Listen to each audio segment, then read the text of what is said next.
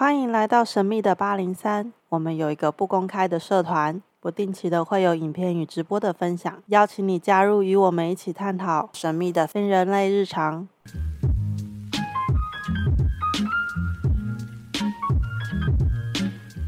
邀请他出山，就是对，好好哎呦的哄他一下。好，我知道了。对啊，因为接下来换你可以跟他继续讲花精的事情，继续 podcast 的转到花进去，跟灵气聊完。灵气本来没有没有没有，灵气本来就都有要继续啊。灵气其实很多东西可以聊，确实是，对，因为我们他不是他，你刚刚一坐在那边，他就稀里糊涂一堆要问你，我就因为他今天我一来他就要问啊，哦，那我就叫他直接问你啊，你一定又按了对不对？他好辛苦哦，每次要一直剪你他妈的。他会帮我哔哔哔，他们最爱哔哔哔，好不好？所以今天就是一样有今日灵气研究会的豪哥，大家好然后还有我的师姐陈怡慧师姐，简称贝贝老师，叫师姐，只不过我比她晚一班，好不好？我也有圣火灵气的师资，好吗？对，然后她比我多了卡鲁纳师资，嗯，好。对，可是同时间，因为贝贝老师也是巴哈花精的执行师，因为我们今天会聊到一点花精的东西。这这事情是这样的、每一次啊，只要我们进到办公室，然后呢有各种病痛，我们第一件事就会开始烧鼠尾草。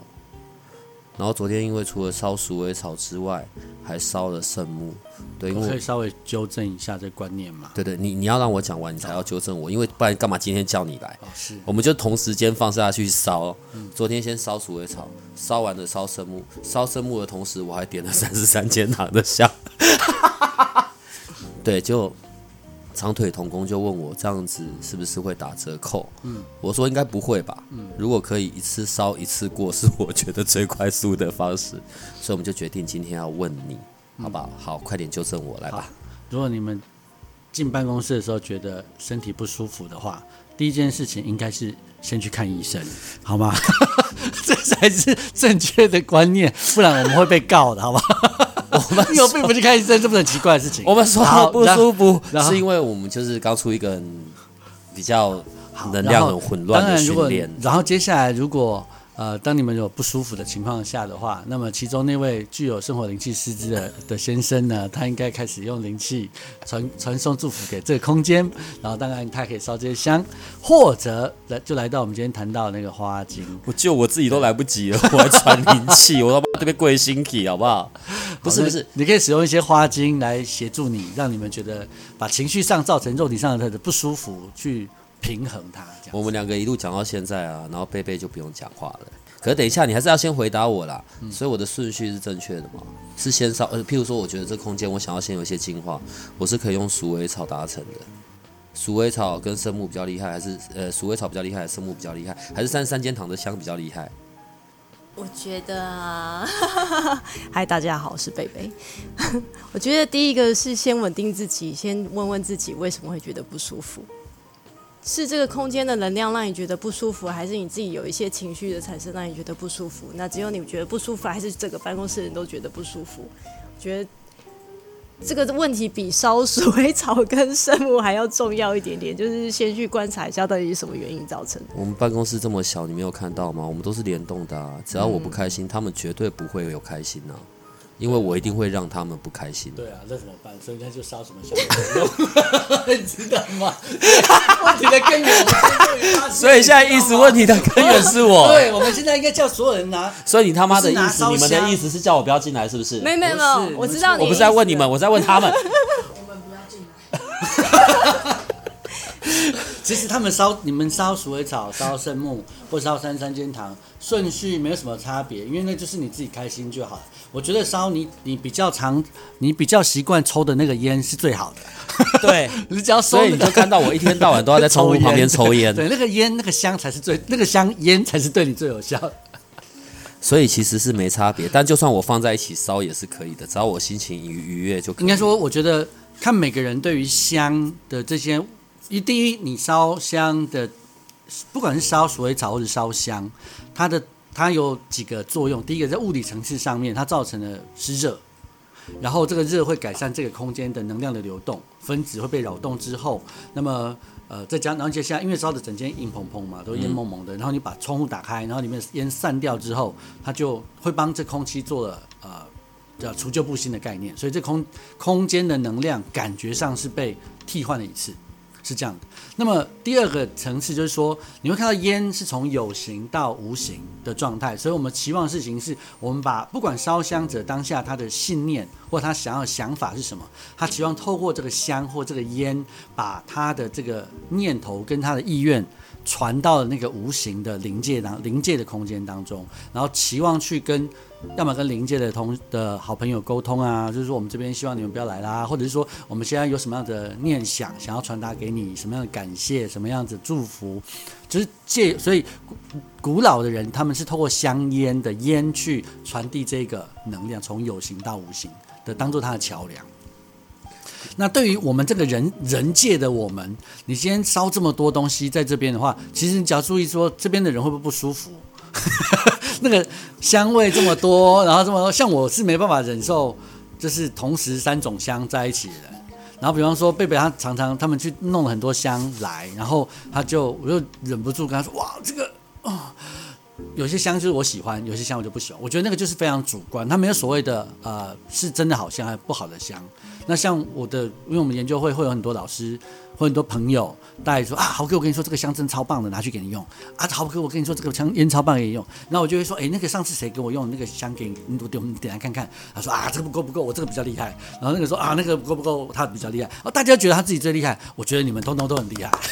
对我，你因为我不太下一次那些香可以带来给我吗？我三十三间堂快烧完了。哦，好的，没问题。可是你刚刚讲到一个点，我我我我们像我们在烧，譬如说我们在烧鼠尾草，我们只会比赛，就是那个鼠尾草放到谁身上的时候，谁身上冒出来的比较多、比较脏，你知道吗？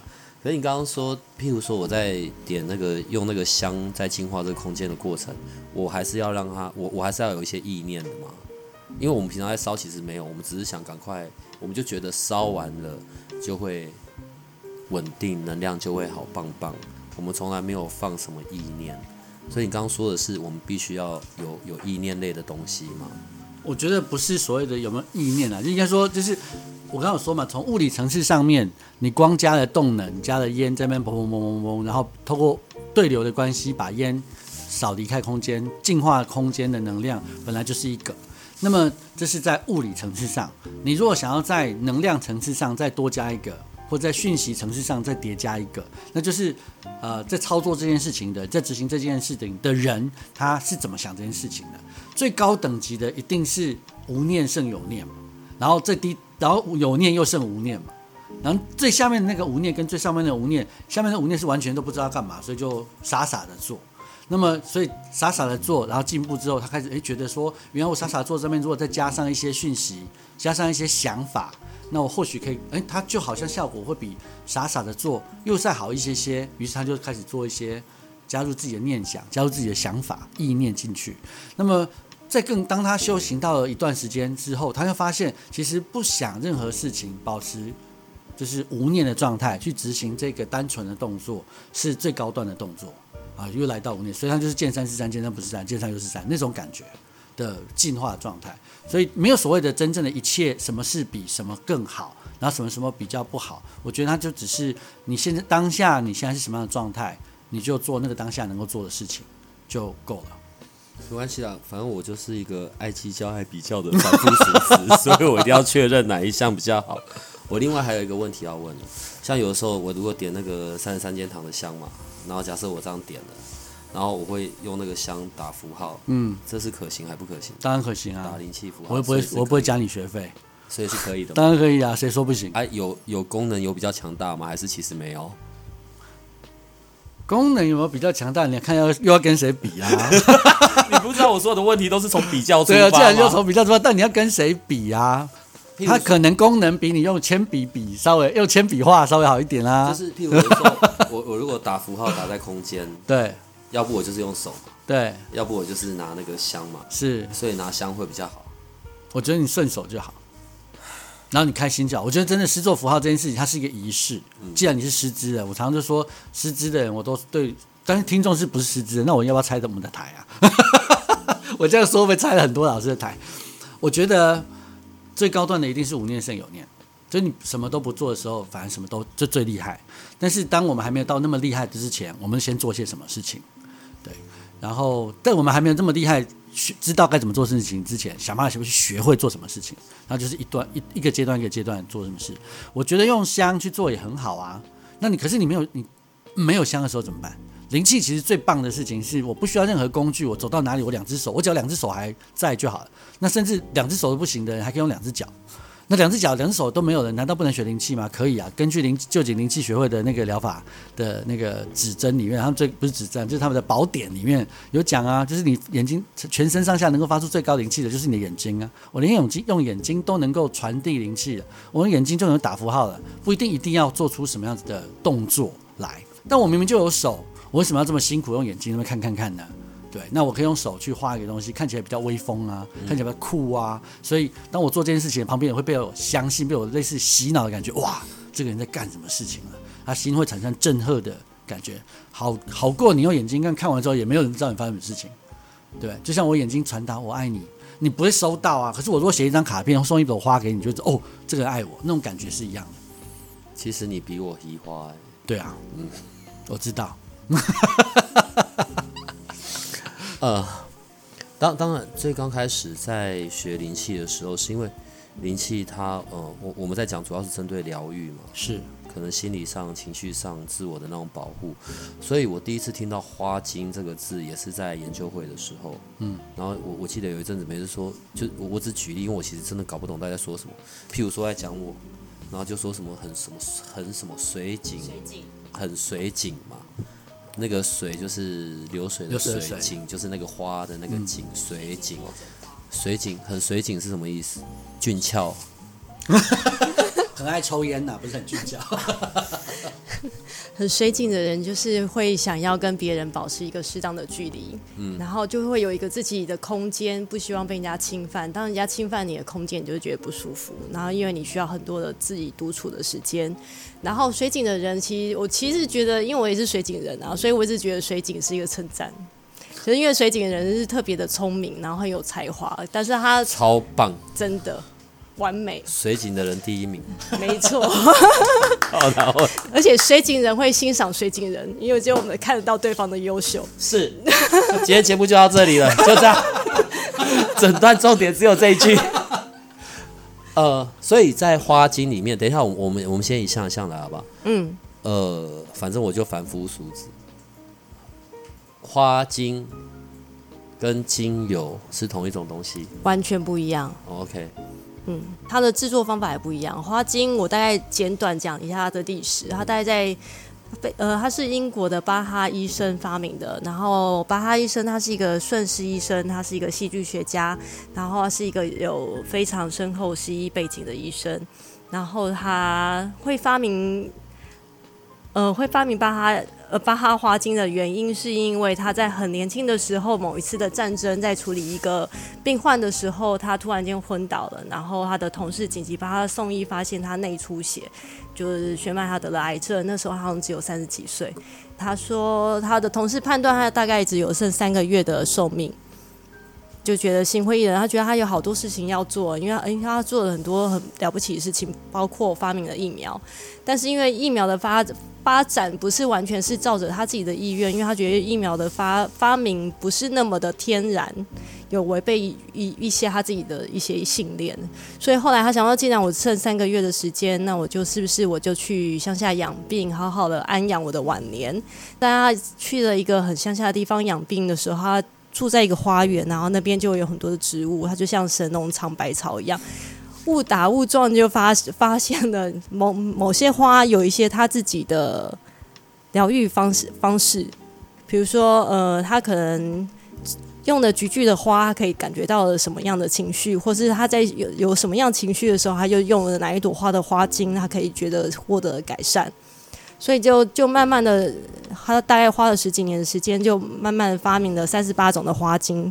然后这三十八种的花精是用三十八种，诶，三十七种花有一个是水，就是三十八种花精有三十代表人类的三十八种情绪，每个人的身上都有这三十八种的情绪。然后这三十八种的情绪，如果在正向发展的时候，对我们是有非常有好处的；在负向发展的时候，有时候会造成一些情绪的不稳定，或是造成的疾病。所以他说，呃，他们的研究发现，大概有百分之七十五的疾病是由压力跟情绪造成的。所以，当一个人的情绪是平衡的，他的身体就会是健康的。所以，花精主要是针对情绪体的平衡。这是为什么花精可以在那个在跟灵气灵气可以协助的搭配的非常好的原因。因为灵气的使用上，就有很多人的疾病是也是因为情绪引起的嘛。然后，当我们做灵气的时候，有一些情绪就被挑起，然后花青在这时候可以有一个辅助的功能，帮助大家走得更快、更平顺。哦，我我有一些想象画面的问题啊，所以假设我旁边有人，然后情绪失控了，我就整罐花精往他脸上泼下去，然后他就立刻平静。阿当然当然是要对应他什么样的情绪造成，比如说光是愤怒这个情绪，就有好多不一样的花精。对不起，我刚不小心翻了白眼。我我的我的翻的白眼是，所以这又是要整个有很多的调配嘛。好，我会我会这样说是，后来我我现在衍生不同的问题哦。好，像我第一次，我我们那时候听到花精，然后我就喝到那个水，好像就在水里面加上哪几滴花精可以改善什么什么对吧。呃，那个时候好像是胃不舒服吧。嗯，所以每个不同的花精，因为刚刚讲三十八种花精，所以三十八种花精就是又要调来调去的，再调成某种对应特殊的的情绪，然后来才能做处理，是这样吗？其实它非常简单哦，因为巴哈医生的他的概念就是简单单纯，然后希望每个人都可以学会花精，然后让花精可以协助每个人在日常的生活中，所以它并没有绑了很多很难的规格，它其实就是每一瓶花精对应不同的情绪，当你有这个情绪的时候，你就拿那一瓶的花精。用湿敷法，或是用滴在水的杯水法，直接服用就好了。它是非常简单，而且是可以随时就停止的。可就是可是你刚刚不是说像愤怒就有很多种不同的诶、情情绪呈现？对啊，我觉得这个非常好哎、我觉得花精帮助我去看到很多自己的情绪的源头。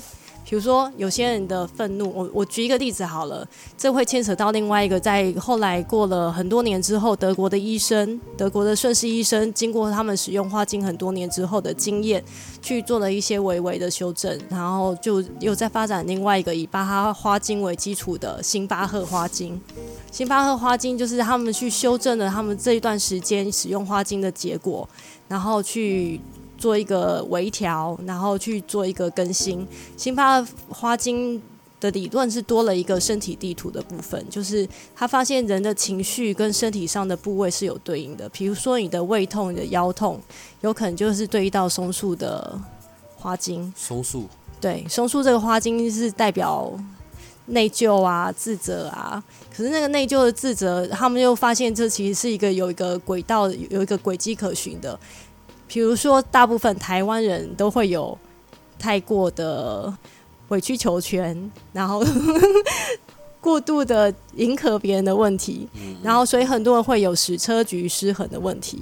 那矢车局失衡的人，他因为一直迎合别人，久了之后他会忍无可忍，是不是就会开始暴怒？他就会爆炸，爆炸就出现了一个冬青的情绪。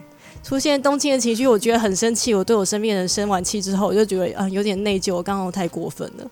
他们是无辜的，然后又产生一个松树一个愧疚的情绪。看这样一天到底要喝几杯啊？所以这时候我们就会给个案从松树这个地方开始喝，他就会只要喝松树的这个，先把他现在目前当下的情绪平缓了，然后可能慢慢就会慢慢回到平衡。当然，这中间需要一些过程。他有可能松树喝下去之后，他就开始生气，把以前没生完的气生出来。但是他发完就好了，因为毕竟那些情绪如果累积在身体里面，是会导致疾病的。等一下，这整个实在太复杂了哦。所以要上课嘛。其实它非常简单啦，因为它就是真的很单纯，三十八种情绪。只是当你去很清楚的了解这三十八种情绪，当你有不舒服的时候，你就会去判判断自己有这个情绪的源头是什么？这个情绪哪里来的？有时候其实像我们现在，我知道的是什么原因造成的，我甚至连花精都不用喝，因为我看到那个情绪的来源，我有那个知晓，我就 OK，我就过关。有情绪就已经很麻烦，然后还要有三十八种情绪，就是每个人都会有的情绪，这是正常的。可以大概我们讲一下大概有哪三十八种情绪，好不好？我也很想搞懂为什么情绪可以到三十八种。有很多啊，比如说控制狂，那个是行为，不是情绪吧 就有一些妈妈对孩子会有一些控制的行为。？OK，那控制的行为有可能是局剧，因为他太过喜欢这个孩子，太过爱这个孩子，然后就什么事都想帮他做好。但是有一些是妈妈习惯性的掌控，这时候就变葡萄藤。哦，然后嘞，然后嘞，对啊，这样就两种，对不对？然后比如说野生酸苹果，这个是台湾女性也很多人都有，就是有一些洁癖，不敢上公厕，觉得公厕很脏，然后或是盐水，就是对自己会有很多高道德的标准，觉得自己就是要这样，然后就不知变通。反正总之会有很三十八种情绪，然后当这身份三十八种情绪呈现负向的时候，就会造成情绪问题。花精的主要是要帮助我们把这三十八种情绪变成正向。当它是正向，比如说我们回来你的优秀水井好了，当你是正向的时候，水井人在负向的时候，他会有一些不想接近别人，不想接近人群。然后当他是正向的时候，他就可以很开心，就是放宽心，然后去看到别人的好。等一下，所以。嗯，我们刚刚讲到说，你有那个巴哈华金的执行师嘛？对，执行师是在执行什么？执行师他是他其实会经过一个严格的考试，考完试之后还要写论文，然后之后是巴哈中心会发一个证书，然后就是变成是官方认证的一个咨询师。但是有没有这一张证书，其实只要是已经上到花精这么高阶，其实我觉得都可以当花精师。然后我觉得最好，其实每个人都可以花是花精师啊，是自己的花精师，也是家人的花精师，其实不一定要拿到这样的证照。执行什么呢？就是就是对，我现在用我花的语言花没有不敬精的意思，对，花精咨询，对，花精咨询，然后为你调配你现在这个时间点最需要的花精。可是哦，嗯、假设好，嗯我就常常爱生气好了。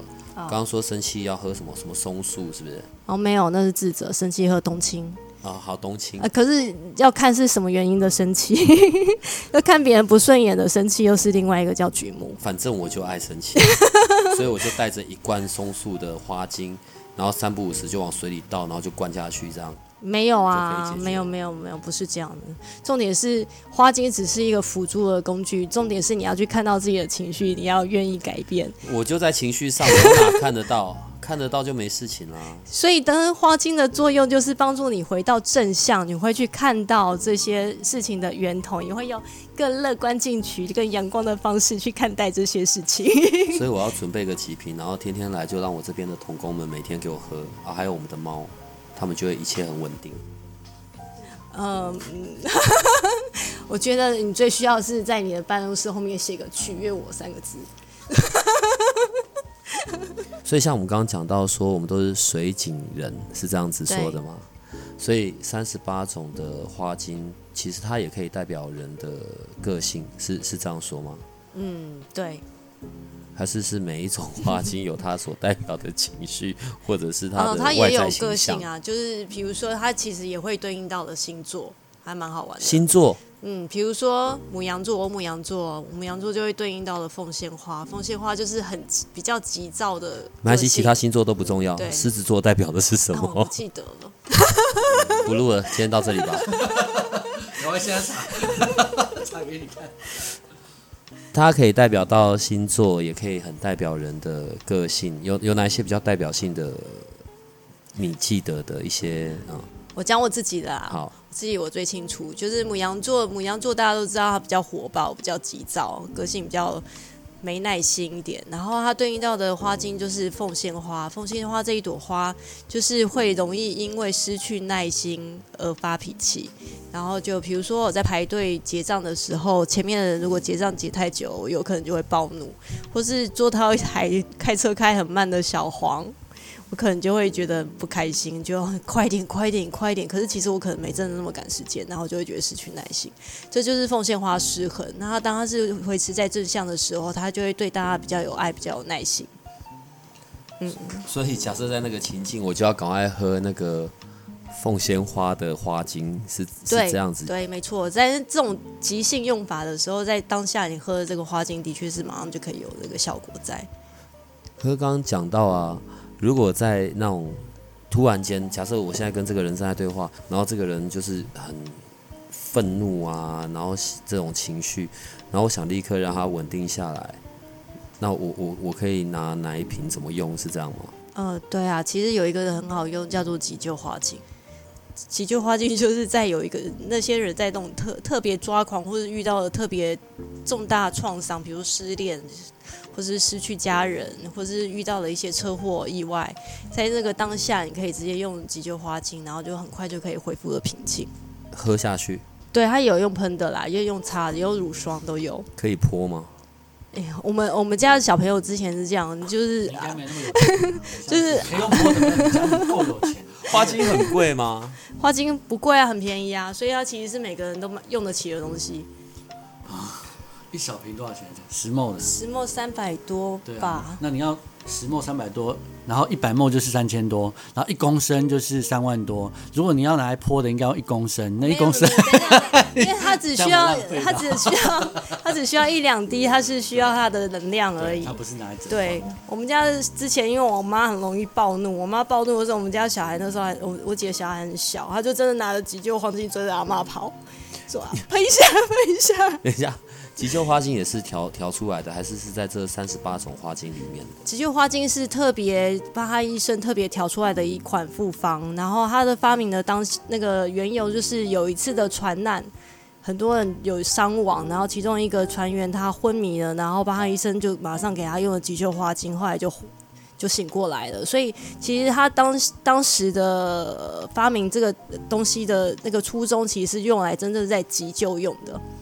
但是因为现在很多人会比较滥用一点，就小孩哭就给他一颗急救花精糖，其实我觉得还不是一个太正确的做法，因为它为大家方便携带，它其实有把它做成糖果，然后有做成花精霜，但是花精霜的部分还蛮多人说小朋友的湿疹或是有一些皮肤的疾病，如果是但是也是要情绪引起的，是他们说非常有用。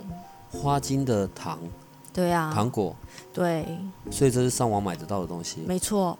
可是我怎么知道那东西是是是是正确的吗？是对的吗？我我觉得这就是我们后来出来开课的原因哦，因为有一些人的用法真的会觉得有点惊险，就是就是有些家长会觉得小孩哭闹不休，给他一颗糖他就安静了，可是其实你没有去看到小朋友哭闹不休的那个背后的真正原因是什么，他有可能只是需要妈妈的爱，然后就给他一颗糖，然后有一些会造成滥用，然后所以在辛巴哈的说法里面说，新急救花精这个东西，他们是不鼓励大家随时使用，他们说是真正用在急救上，因为长期使用可能会反而造成一些负面的效果。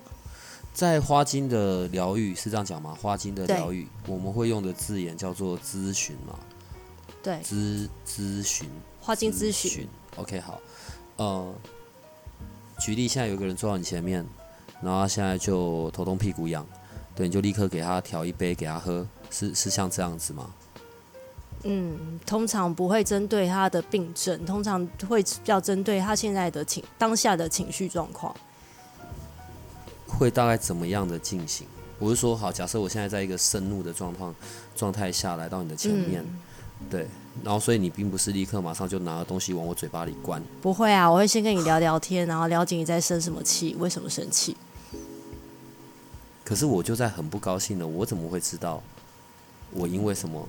就是你你对你而言，你针对于我这个人，你在前面先谈的时候，你还是要知道我的事件的起因。对啊，就是我就问你说你现在遇到什么样的问题啊？有什么样的状况？有什么部分是你希望我可以协助你的？然后通常大家就会开始一直讲，都没有讲话的时余地，大家就开始讲个不停，讲到时间都快结束了，然后就必须说好，我们现在必须要帮你开 开花精的配方，嗯，对啊。当然有时候因为花精它星巴克它有另外一套系统是会对应到身体地图，所以有时候我们会去看一下他这个情绪跟他身体上对应的部分有没有吻合。你你刚刚问的问题，我是这样我是这样看的，就是说，呃，当你在盛怒的情况下，你觉得，呃，就是你去你不是在盛怒的情况下去找咨询师的。不可能，你当当我现在对当事人生气，你要去找咨询师一定是事后。但是我跟他，我跟咨询师在说这件事情的时候，因为他这件事情确实让我很愤怒，所以我每次讲一讲，还是会那个愤怒的情绪还是会起来。那么，所以其实坦白说，当我们去找花精咨询师的时候，你是带着事情去见他的，那么他当然就能够问得出一些结果来，这样能够理解吗？所以你不是当然现在生气，我到底要喝什么？除非你自己有上过课，或者是你的家人有上过。不过，如果你的配偶或是你的、你的、你的伴侣是咨询师，然后你现在突然生气了，他可以说你现在怎么样怎么样，然后你应该喝什么？那当下那个人只会更暴怒而已，很难治疗，很难解决当下的问题。所以，像花精这样也是必须要很长期在使用的吗？呃，不一定，它有分急性跟慢性。比如我举个例子哈，我觉得用例子可能来解释你会比较清楚一点。比如说，我的妈妈有时候会跟我突然说她胃很痛，或是腹部很胀，然后我们就会去呃看他身体上的部位是哪个地方不舒服，然后去对应花精，然后给他花精。其实，比如说他胃痛，他的肝脏不舒服，通常都是因为他生了气，然后就会说啊，你是不是又生气了？然后就给他冬青的花精，或者给他松树的花精，然后在这两种花精在用湿敷的效果是非常快的。比如说，我直接把松树的花精做成贴布贴在他的胃上面，其实他那个消胀气啊，或是他那个能量的在跑的那个速度是很有感的，他有可能马上就觉得。他的不舒服就减缓了，然后他当他放松的时候，他也比较能跟我敞敞开心去谈说，哦，对啊，还有什么事情他觉得不开心，然后有什么事情觉得委屈，然后我觉得就就在那个时候再开始来谈谈，就他们就很愿意跟你讲说他发生了什么事情，因为有时候他当下是看不到自己情绪，没有错啊。所以如果我要使用花精，或者我要买花精，嗯，它是有。限定我要一定要用什么牌子，还是什么地方？还是其实它是啊，很多地方都有生产他们的花精，但是在使用上，就像就像呃呃，就是使用上就是像巴哈花精的使用法是这样子。花精有被认英国巴哈中心认证的只有两个牌子，然后是英国制造的，因为它必须去确认那个产地那个植物是在完全无毒安全的状态之下，然后它的那个能量的震荡就符合巴哈医生的标准，就是他们有严格的控管，所以其实只有两个牌子是被认证的，然后这两个牌子在台湾其实可以很简单就可以买得到的。所以花精的使用一般除了喝。之外，然后还有刚刚黄浩有讲到湿敷，就是敷布，就是把它放在水里，然后用棉布去沾湿它，然后直接敷在需要被敷的地方。嗯，然后还有喷喷，大概就是这几项。还有可以调在乳液里面，乳液。嗯，譬如说，呃，你很多人很多人有使用顺势都知道，就是遇到酸痛的时候，我们会使用三金车的软膏。嗯，然后三金车软膏里面如果加了榆树这个精油，呃，不，不是这个榆树这个花精的时候，就是可以针对那种肌肉酸痛，就过度操劳的肌肉酸痛去做一个更好的修复作用。所以，像灵气。对于我们在情绪上面或者你知道失眠的那些疗愈上面是很有用的。我以为就这一项东西就很够了，这样子。对，然后所以贝贝，你是为什么会去接触到花精这件事啊？这是在这是在灵气之前还是灵气之后的事？我在灵气之前就先学了花精了。我开始用花精，其实大概是我在二十出头的时候吧。二十二十出岁，对。你现在是？对。对。对啊，那时候其实是因为我会开始接触花镜，其实是因为我那时候得类风湿关节炎，然后我那时候接触了顺势医学，就是因为西医对顺势呃对那个类风湿关节除了吃止痛药，没有什么太。断根的方法。然后那时候我就找了顺势的医生，然后吃了顺势疗法的糖球，然后他也给我用了花精，然后其实还蛮快就改善了。然后后来我就到了美国念书，才发现哇，花精是一个到处都有的东西，在美国是非常普遍的。顺势医学也是，他们在超市就可以买到顺势医学的药品。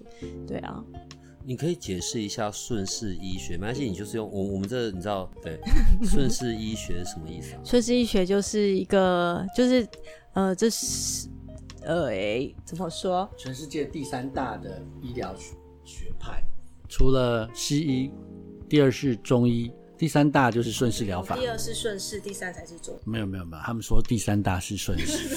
那天那天谢医师这么说的。还有跟正吗？嗯，他没有他在他在教他在研究会上课的时候他就这样讲，第三大是顺势。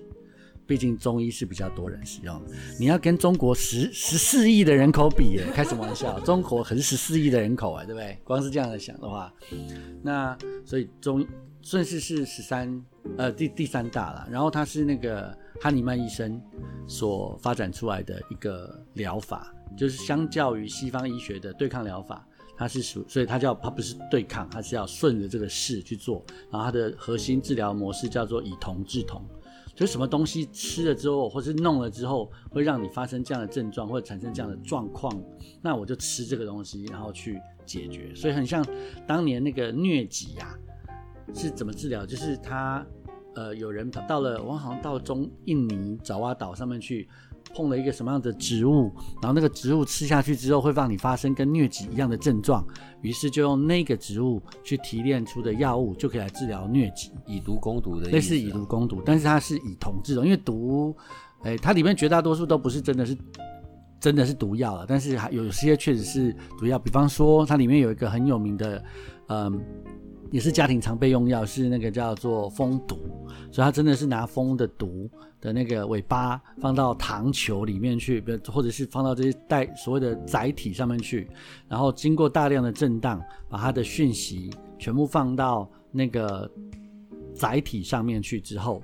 然后，但是你去验证这个载体上面是，如果用物理层次去验证的话，它是什么都没有，它单纯就是那个载体本身自己的东西。那如果是糖，它是糖；如果是水，它就是水，就这样子。那经过震荡，又经过稀释，所以它就可以达到井蛙产雷、高蛙汤的概念。不然以前，比方说，我现在我们中国人要吃天山雪莲或是冬虫夏草，这是一个非常非常珍贵的东西，你要拿到一格都不容易。可是如果拿到一个吃了就没有了。对，那这个东西如果要到普通百姓家，他是是吃不起的。可是如果他们是使用冬虫冬虫夏草的这种糖球的方式，就是经过稀释再稀释再稀释，把它势能化之后，那么这个东西就可以变成很多人在使用，那就变成一根虫草可以加惠到天全天下数数数万人的概念。那对，但我常常笑着，就我每次他们就跟我讲这个故事跟那这个历史的时候，我常常笑着说：哇，这跟我们中国人。那个壶啊醉是一样的概念，跟我们画的符烧了之后放在水里面去，一样有这个符咒的威力，然后就喝掉，或吃香灰的概念。只不过西方人比较文明一点，他们是吃糖球，我们就是吃香灰，吃壶啊醉。但是不要，我觉得那个真的是概念上的差异。其实它的做法跟它的中间的逻辑其实是非常一致的。你把它从用物理的方式来理解哈，就是一个是载体。一个是讯息，一个是频率，把这东西三个加在一起，现在只是载体的不同，但是做法是一致的，然后达成都是它的目标，都是要恢复到身体的内部的平衡。好了，那当然我们如果不要说的，大家觉得说中国那个符咒啊很 low 的感觉，那就算了，我们还是继续拉回来讲顺势疗法。那顺势疗，顺势疗法就是听起来，你看这这就是西方人多厉害啊！他们加上一个行销的名词之后，大家觉得专业，瞬间专业的很多，你知道吗？好吧，他就觉得专业，但是好吧，那就专业就专业吧，我们也就从众，不要去当那个太白目的人。嗯，好，那总而言之，它就是透过势能化将某种东西的频率拿到之后。那么这一群这这一堆载体，不管它是糖或是水，都带有这个频率。刚刚的花精也是，就是我把花的精嘛，就是它的精华萃取出来之后，它的频率，重点是它的频率，不是它的花的那个枝啊，或者它的那个什么东西啊，就单纯就是这个花的频率，或这个树的频率，或是这个动物或这个植物的某一个部分的频率拿到之后，放到糖里面去，放到水里面去，然后让人类去使用跟服用。解决了相对的症状。那我们刚刚提到那个虫，就是那个蜂毒，那个阿皮斯，它就是那个被风蛰到了之后，被蜜蜂蛰到之后，这个局部就会产生红肿、痛、痒的状态。那所以如果我把这个蜂毒放到这个糖球里面去，那么这糖球里面验证是只会它只看到糖，没有别的了。那但是吃下去之后，如果一个人他被蚊虫咬伤或者肿撞到肿撞到，然后扣丢弄丢，然后肿起来，那么这时候吃那个阿皮斯就会是有帮助的，然后它就会让那个红肿痛的症状消失，就是所谓的以酮治酮的概念。OK，好，嗯，虽然我不是专家了，但是因为听了我他们一个讲一直讲讲到我都会，你知道吗？不是，所以刚刚讲，后来去美国的时候，发现说花精这个东西，呃，是很普遍的。对啊，那那个普遍什么意思？他们走在路上，每个人随身都带着大罐小罐，然后随时拿出来调配，这样吗？就是在有机店随时都可以买到，不需要配方。就是他们的，我觉得是知识的普及度啦，就是大家就会，就是已经很习惯在使用这些东西了。OK，所以你去到美国，然后发现这个之后，哦，就是看到那样子的情境，嗯，然后所以你自己也就开始在诶、就是花精的这个咨询师、执行师，我那个时候还没有开始真的学习，因为那个时候我二十年前 台湾实在没有什么人在教花精，然后样几岁？你现在算出来了吗？哦，OK，好，好，然后继续。所以所以我是到大概五年前才开始真正的去认真的学习花精。然后我的花精老师有好多个，跟了六个老师，然后每个人都有他们不同的方式在用花精，我觉得还不错，就是也吸收了非常多的经验。不是只有就是那种方式吗？哦，没有，每个人用法都不一样哦，你就是每个人在他们的个案经验会有不同的使用方法。可以大概聊一下曾经，嗯，但我们不用讲谁谁谁嘛，嗯，对，就是遇到所谓不同的个案，会有大概像些什么样子的曾经的处理过，或者是嗯呃，我最近印象比较深刻的是，就是现在小朋友的过动、自闭还蛮严重的，就是很多小孩可能是因为我不知道是因为打了疫苗，还是我们的食物有问题，就是很多孩子会有这样的问题。那当他们在学习上遇上障碍的时候，父母其实都是很焦虑的。因为没有人可以接受自己的小孩为什么成绩考不好，为什么上课老师说他不专心，为什么他跟同学之间没有办法互动，就会很多的担心跟害怕。然后还蛮多家长跟小孩一起用花使用花精，然后就是度过这些问题。比如说小朋友注意力无法集中这个东西，我觉得花精的帮助很大。就会直接喝。他会直接喝，可是会需要一阵子，就是需要一些时间。然后他的他的他的那个发展可能不是那个立即，比如说我今天喝了，我明天就考两呃一百分之类的。可是就是他们会慢慢看到这孩子的进步，然后小朋友也会有还还蛮多小孩会因此自己戒掉了那些过动的药。他们说他们不需要这些药了，然后他们只需要喝花精。他们其实是会有很多自己的很直觉的想法，说他他选择他要的是什么。呃，今日灵气研究会，当然除了在灵气的部分上面，现在好像就是花精的部分也有开课嘛，对不对？对，呃，它也有分什么一阶、二阶、三阶、五六七八九十阶，还是精灵气是邀请林硕斌老师来开课，然后它分成初阶跟进阶课。然后初阶课的部分就是会大概讲，呃，那个硕斌老师他的专长是心理咨询，然后他会用的蛮多他的在这几年的心理智商的案例，然后来讲花精，然后主要是特别是儿童小朋友的部分是他比较擅长的部分。然后当然他自己本身对易经很有研究，所以他把易经这个部分也放进来这个区块，这是其他的地方的老师比较少的部分，就是变成是他自己的专长啊，就是他把易经跟花经做的一个结合。嗯，然后进阶的部分就会比较专注在讲花轨的部分。花轨？花经轨道就是我像我刚刚给你讲的，就是那个矢车菊变到松树的这一个，就是它会有一个对应的关系，情绪的延伸。对，然后他就会讲到比较多这个，然后就会比较去针对到身体的经络的部分，他就会把进阶会把身体的经络就是比如说肺经跟哪些花经是结合的。好，进阶会比较讲到这一部分，就是比较在比较艰深一点点。可是我觉得一般的一般的民众如果可以接受的话，学初阶花精对大家还是有帮助的，而且因为它费用也真的蛮佛心的。OK，呃，今天因我我我觉得在花精的部分后面还会衍生出一些，不管我们平常刚刚讲的，不管是救急或者是针对情绪上面的一些使用嘛，对不对？嗯，呃，我我们下一集的部分会单纯的针对这几个部分来继续有一些深聊，好不好？那我们今天就先录到这边，好好，拜拜。拜拜。